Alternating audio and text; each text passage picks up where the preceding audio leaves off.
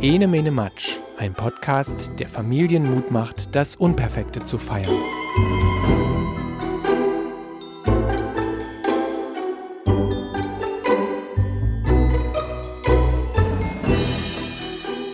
Ist Maja von enemenematsch.de, ein Podcast, der sich mit Kindsein und Kindheit beschäftigt. Und heute möchte ich über Schönheit sprechen. Nicht über das Aussehen und die äußere Schönheit, obwohl ich, äh, ja, ich könnte gleich einen Umweg machen, denn Schönheit, also das, was einen Menschen wirklich schön macht, das kommt ja wirklich von innen. Das ist ja nicht nur so ein Spruch. Das kannst du bei Kindern ganz schön beobachten. Kinder, die in sich ruhen, die sich ihrer Kraft bewusst sind, die vertrauen, die leuchten von innen. Die sind immer schön. Und das kannst du beobachten an Kindern, denen Behutsamkeit entgegengebracht wird. Die sind alle schön. Mir fiel das zuerst vor Jahren auf, als ich im Garten eines Kindergartens stand. Also so ein kleiner Kindergarten war das irgendwie besonders, so eine Perle in der Dunkelheit. Und ich wusste, da ist ganz viel Liebe und Achtsamkeit für die Kinder da. Und da fiel dieser Zusammenhang so auf, weil es eben 20 Kinder auf einmal gab, die jedes für sich strahlten. Und das könnte man schon noch weiter vertiefen, dieses Schönheit von innen, aber ich spalte aus diesem großen Thema Schönheit jetzt einen ganz anderen Aspekt ab, nämlich den Gedanken, dass Kinder von vornherein die Möglichkeit haben müssen, einen Sinn für das Schöne, für Ästhetik zu entwickeln, für die schönen Dinge im Leben, die wir Menschen sehen, riechen, hören, schmecken und fühlen können. Und da habe ich schon fünf Sinne angesprochen, an denen ich mich jetzt gut entlangziehen kann. Denn um das Glück zu sehen, um Zufriedenheit zu spüren, so eine ganz tiefe innere Zufriedenheit, die viele Erwachsene ja derzeit suchen, da müssen Menschen einen Sinn für Ästhetik haben, für Schönheit, für dieses ganz Natürliche, was das Leben bietet. Und öfter als wir denken, sind diese Sinne verkümmert und konnten nicht richtig aufblühen, weil sie nie Nahrung bekamen oder irgendwann im Leben ausgehungert sind.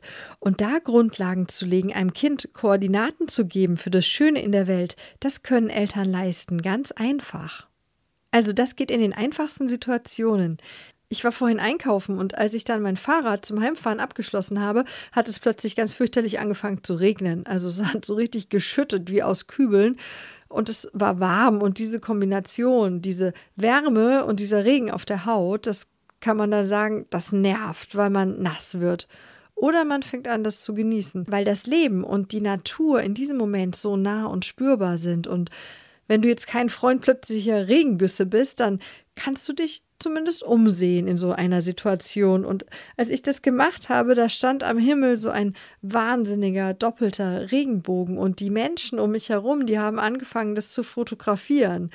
Da einfach in diesem Gewerbegebiet vor dem Einkaufsmarkt. Und ja, das ist Schönheit, dieser Regenbogen, ganz einfach und ganz kostenlos. Und das kann ich einem Kind vermitteln. Ich kann sagen, bäh, es regnet, wie beschwerlich. Oder ich kann ihm zeigen, an welchen Stellen in dieser Situation das Schöne liegt. Oder es die Schönheit ganz einfach selbst entdecken lassen. Denn Kinder hätten sich wahrscheinlich an meiner Stelle sowieso die nächste Pfütze gesucht und wären darin herumgesprungen. Die Natur ist ja so eine Schönheitsquelle und Kinder sind Entdecker und das passt gut zusammen, denn wenn man sie lässt, entdecken sie das Schöne an allen Ecken und Enden. Schönheit ist auch ganz oft kostenlos und manchmal aber da lässt sich Ästhetik auch etwas kosten. Ich habe neulich auch darüber nachgedacht, über kostend, kostspielige Schönheit, als ich mit einer Bekannten über Spielzeug gesprochen habe.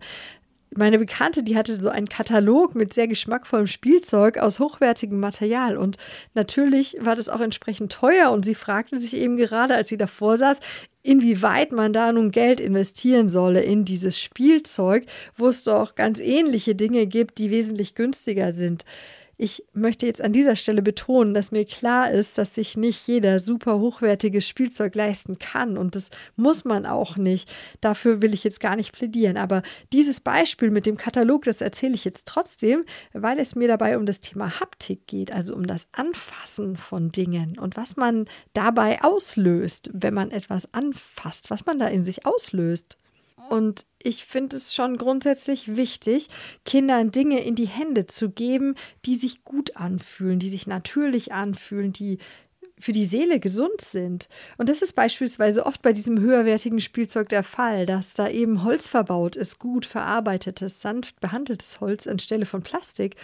Und das fasst sich natürlich anders an, so ein Spielzeug und riecht auch ganz anders. Und das ist auch mit so anderen Materialien, so Schnüre oder Bindfäden. Ich, ich nenne das jetzt, weil ich habe so eine Abneigung gegen diese Plastikschnüre, die zurzeit in sind und die Kinder derzeit oft so begeistert flechten und verarbeiten oder auch diese Gummiloops, die kennst du wahrscheinlich auch. Und meine Kinder lieben die leider auch sehr. Von mir kriegen sie das nicht, aber von Nachbarskindern, die das anschleppen oder bei Kinder nach Kindergeburtstagsfeiern, da war das irgendwo als Geschenk dabei. Und da sind diese Plastikschnüre zum Flechten jetzt leider auch bei uns eingezogen.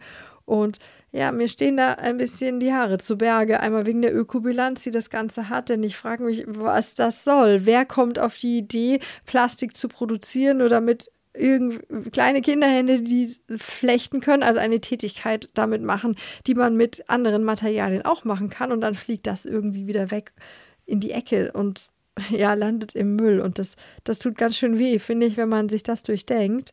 Und darüber hinaus denke ich auch über die Haptik nach, denn es macht ja wirklich einen Unterschied, ob ich eine Plastikschnur durch meine Finger gleiten lasse oder ein natürliches Garn zum Beispiel. Aber diesen Unterschied kann ich nur wahrnehmen, wenn ich ihn kenne, wenn ich ihn kennenlernen konnte. Und deswegen ist es wichtig, Kindern diese natürlichen Materialien in die Finger zu geben, sie spüren zu lassen, das ist Wolle, das ist Holz, das sind verschiedene Materialbeschaffenheiten oder Oberflächen. Diese Materialien haben verschiedene Oberflächen, raue oder glatte, und die können sich auch verändern, wenn sie bearbeitet werden.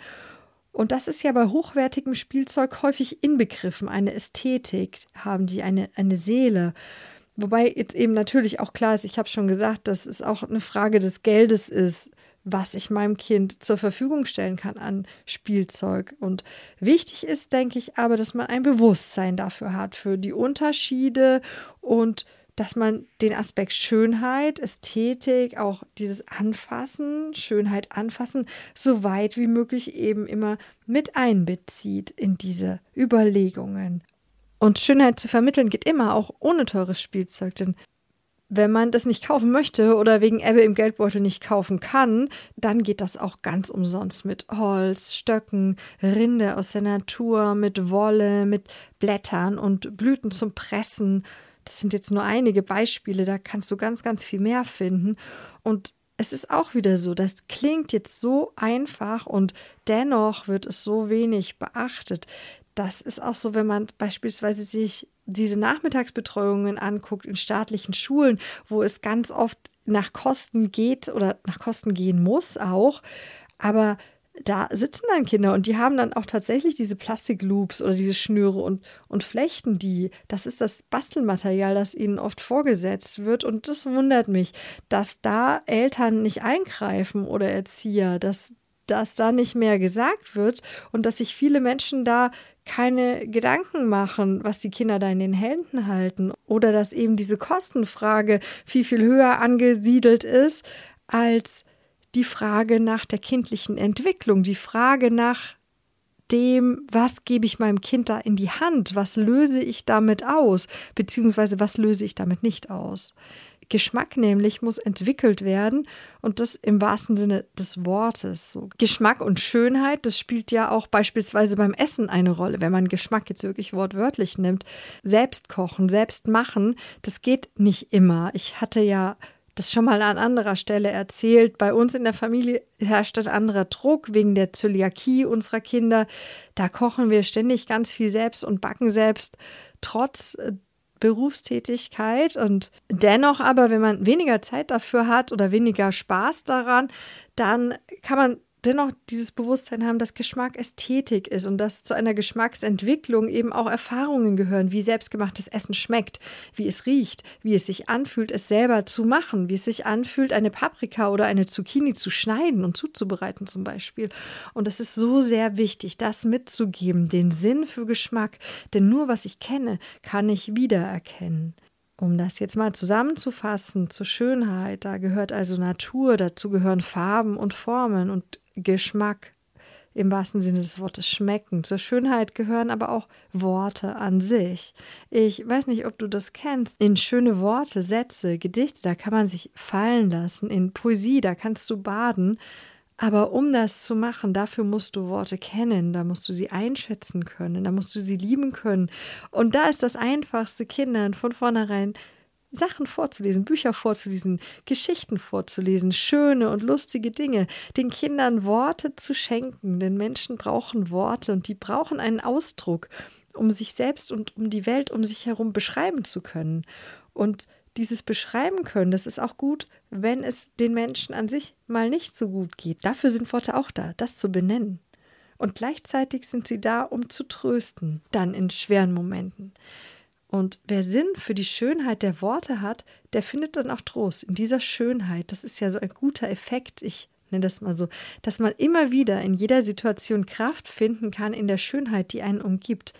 Also in Natur, in Büchern, in schönen Dingen, in Farben und Formen, Bilder. Das hatten wir jetzt. Und natürlich Musik das ist was weiteres. Musik überhaupt gehört unbedingt mit dazu, wenn man über Schönheit spricht. Und das ist auch wieder ganz einfach. Singen mit Kindern, das geht einfach und das kann jeder machen und da muss man gar kein super Sänger dazu sein. Und darüber hinaus kannst du dann auch noch gucken, was angeboten wird in deiner Nähe, was mit Musik zu tun hat.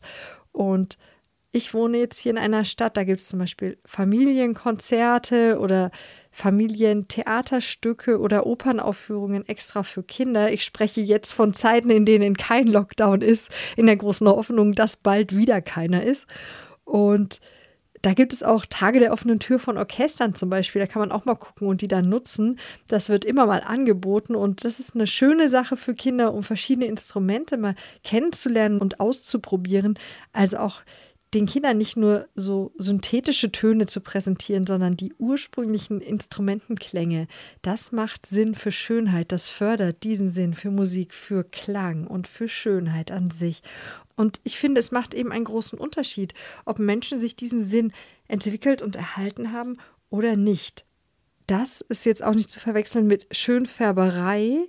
Also das meine ich gar nicht. Ich meine nicht dieses so zu tun, als ob alles in Ordnung ist immer, auch wenn es nicht ist. Ich meine im Gegenteil, dass Schönheit, Ästhetik, dieses, diese Fähigkeit, das zu sehen in jeder Lebenslage, dass das hilft. Denn das Leben ist nicht immer einfach und auf rosa Wolken. Und jeder stößt auf Herausforderungen, auf Schwierigkeiten, manchmal sogar auf Unglück. Da kann keiner seine Kinder davor bewahren, auch wenn wir das alle gern wollen. Aber es ist eben immer eine Frage, wie gehe ich mit den Dingen um, die mir das Leben so vor die Füße wirft? Und da ist es ein riesengroßer Unterschied, ob ich einen Sinn für Schönheit habe oder nicht. Denn Schönheit gibt Kraft und ist immer ein Wegweiser für das Gute, das das Leben bereithält. Und wenn ich eben mitten im Regen stehe, habe ich die Möglichkeit zu schimpfen. Oder ich habe die Möglichkeit, um mich zu gucken und dann den Regenbogen zu entdecken. Das Schöne lauert überall. Ich habe kürzlich in einem Lied den Satz gehört, das Schöne lauert überall und das ist so ein guter und wahrer Satz und eine Botschaft, die wir unseren Kindern an jedem Tag im Leben mitgeben können, indem wir sie auf das Schöne aufmerksam machen, das der Tag bietet oder sie das alles einfach selber entdecken lassen. Ich danke dir sehr fürs Zuhören. Schreib mir deine Meinung zum Thema? Was ist dir jetzt vielleicht noch eingefallen, was ich nicht genannt habe oder wo man was noch ergänzen kann oder noch anmerken kann? In welchen Momenten wird dir die Schönheit des Lebens so richtig bewusst? Abonniere meinen Podcast. Vielen lieben Dank an dieser Stelle an alle, die das schon getan haben und die dafür sorgen, dass die Zahl meiner Podcast-Zuhörer so kontinuierlich steigt. Wir hören uns bald wieder. Ich freue mich. Bis bald.